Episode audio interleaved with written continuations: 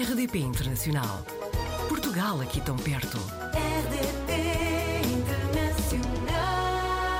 Apanhámos a Mariana Dias na rede, é de Almada, trabalha em consultoria, neste momento vive em Munique, desde 2019. Mariana, antes de mais, bem-vinda ao Apanhados na Rede. Obrigada, Joana. E obrigada pelo convite, obviamente. Eu sei que a Mariana, antes da Alemanha, fez Erasmus na Finlândia, também já viveu durante alguns meses no Camboja, em Paris também, mas Munique parece estar a ser a experiência mais duradoura, não é? É verdade. Ahm, então, o Erasmus, obviamente, que acabou por ser uma coisa temporária, que eu, na verdade, eu nem gostei de viver na Finlândia, por variadas razões. Acho que é um extremo comparativamente a Portugal. E na altura não gostei. É engraçado que eu até achei, ah, se calhar eu nunca vou conseguir ser a pessoa que, que se sente confortável em viver no estrangeiro. Depois, obviamente, isso mudou. Ah, o Camboja foi uma oportunidade que eu decidi concretizar, porque era um sonho que eu tinha, de realmente fazer voluntariado. Ah, e trabalhei como professora de inglês. E depois Paris já foi num âmbito profissional a sério, que é onde eu trabalho agora. Paris na altura mais para o mercado de beleza e desenvolvimento de produtos e agora na Alemanha. Ou seja, Paris e Munique são dois focos máximos de profissionais que eu amei e a Finlândia, por exemplo, foi uma coisa que eu testei. Portanto, foi, é um extremo viver no estrangeiro para mim.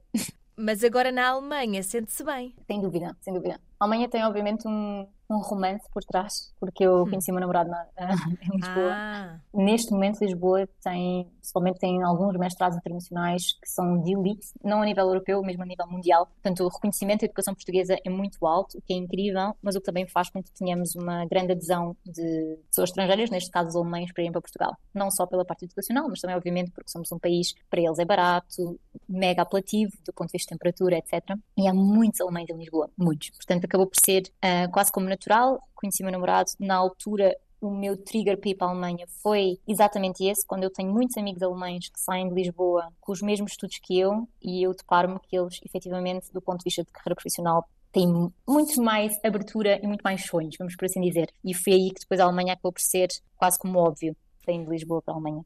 Contou-nos que Munique é um hub económico, não é? Que tem muita natureza, mas também muita inovação, muita qualidade de vida e também acrescentou que está a atrair esta população mais jovem. Portanto, sente-se que eh, eh, nas ruas, por exemplo, e, e no dia a dia, já se sente que a população está a rejuvenescer. Não, exatamente, Munique. Então, a Alemanha é um país muito regionalista, não é? Então, eu acho que é muito interessante comparativamente a Portugal, que Portugal, como outros países europeus, são muito centralizados na capital. A Alemanha não é esse país, não é centralizada em Berlim, por exemplo, e, portanto, Munique é um polo muito interessante do ponto de vista económico, como tu disseste, mas não só o facto de ser, eh, ter universidades muito boas do ponto de vista de inovação, também a parte salarial. Portanto, o sul da Alemanha é onde se ganha melhor, o que também atrai, obviamente, talento, não é? Do ponto de vista de salário. E então é muito natural a pessoa, a pessoa passar na, passear na rua durante o fim de semana e tem muitos casais jovens, muitos bebés.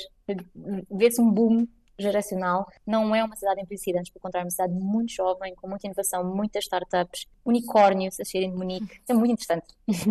Sei que no caso da Mariana, os seus hobbies envolvem desporto e nutrição. E a minha questão é: consegue dedicar-se a essas coisas de que gosta de fazer além da sua atividade profissional? Ou seja, existe esse equilíbrio, equilíbrio de tempo entre aquilo que dedicamos à vida profissional e pessoal? Excelente pergunta.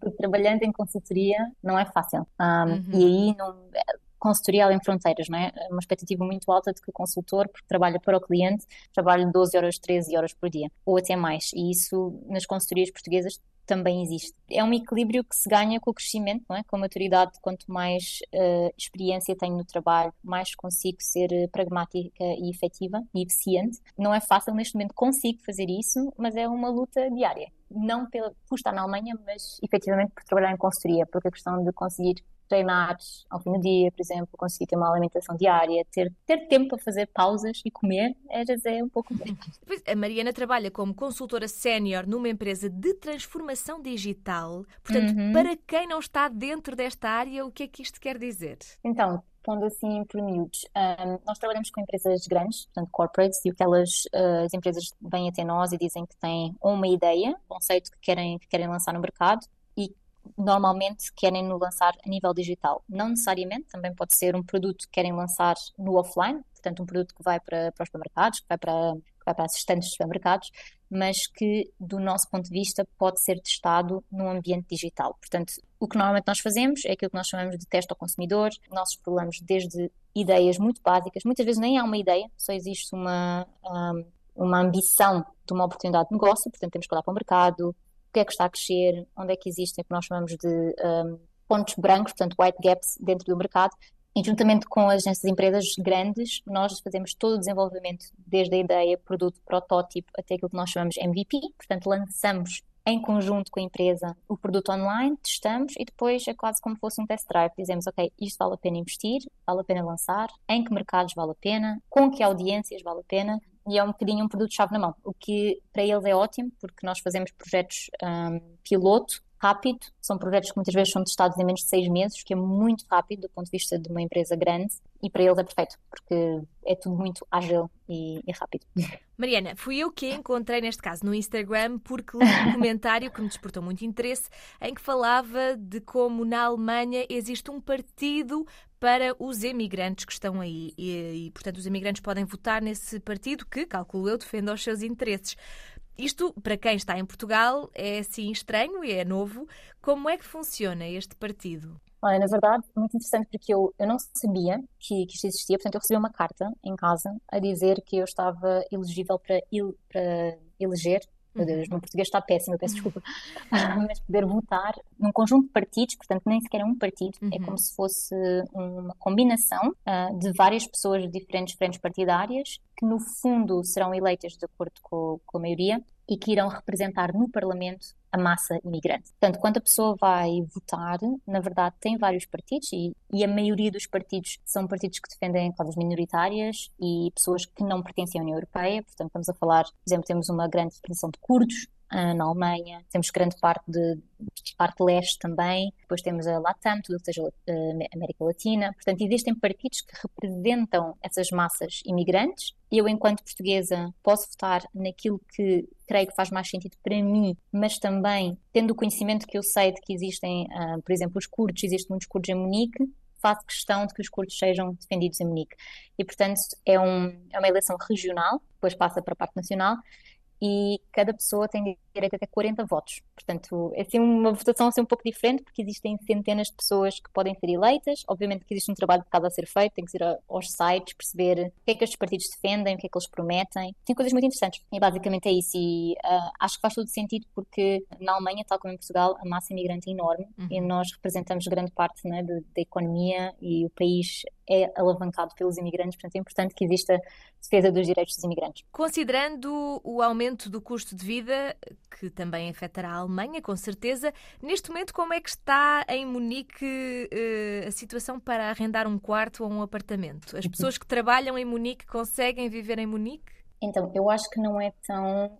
É caótica, vamos dizer. É muito uhum. difícil arranjar um apartamento ou um quarto em Munique. Uh, a procura é muito, muito alta para a oferta neste momento os preços são altos, mas aquilo que eu posso dizer é que o salário continua a estar ajustado ao preço de um quarto. Ou seja, eu vivo, fazendo uma comparação, eu vivo praticamente na Avenida Liberdade de Munique, não é? eu vivo muito perto do centro e eu vivo com o meu namorado e eu pertenço à classe média. Eu sei que a classe média em Portugal neste momento tem dificuldades em alugar um apartamento uhum. na Avenida Liberdade de Lisboa, não é?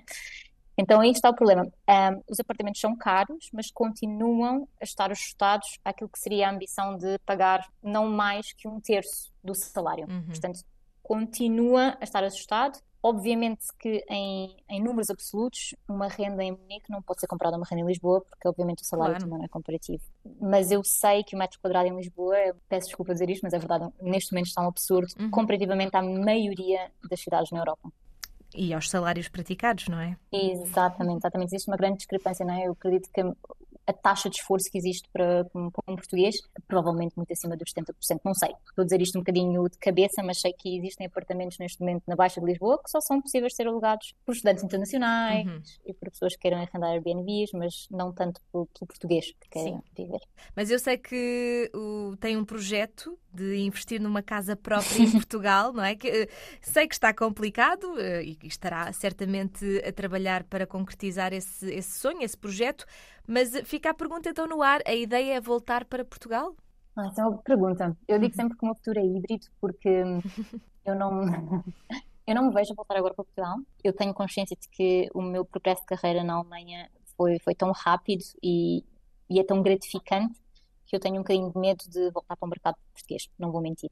Agora, a questão é que, obviamente, eu não tenho um poiso em Portugal e a minha família está a crescer em Portugal. O meu irmão acabou de ter um, uma, uma menina, tenho uma sobrinha lá e começa a ser um bocadinho mais complicado estar longe. E eu gostaria de ter esse poiso em Portugal. Daí que, obviamente, é um projeto para mim, ter algo em Portugal que seja meu, que tenha o meu património. E obviamente que é uma dualidade na minha cabeça, não é? Porque obviamente aquilo que de discutir, que está muito, está muito difícil o mercado imobiliário em Portugal e eu com o meu dinheiro foi ganho na Alemanha poder conseguir investir mais rapidamente em Portugal. Mas depois também penso, sou portuguesa, creio que tenho um pouco esse direito claro. de ter um bocadinho em Portugal. Mas eu penso muitas vezes nisso, nessa dualidade, obviamente que para mim, enquanto imigrante, neste momento fica mais fácil investir em Portugal do que um português em Portugal. Isso custa-me, porque eu sei mesmo dentro da minha família, que existe essa dificuldade e isso custa-me.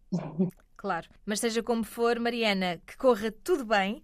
Vamos querer saber sempre novidades, eh, seja qual for a decisão final e o destino final, e espero que possamos falar numa outra oportunidade, pode ser? Muito obrigada, Joana. Muito obrigada pelo convite. Obrigada a nós. Até breve. Obrigada. Portugal ao alcance de um clique. rdp.internacional.rtp.pt RDP Internacional Portugal aqui tão perto.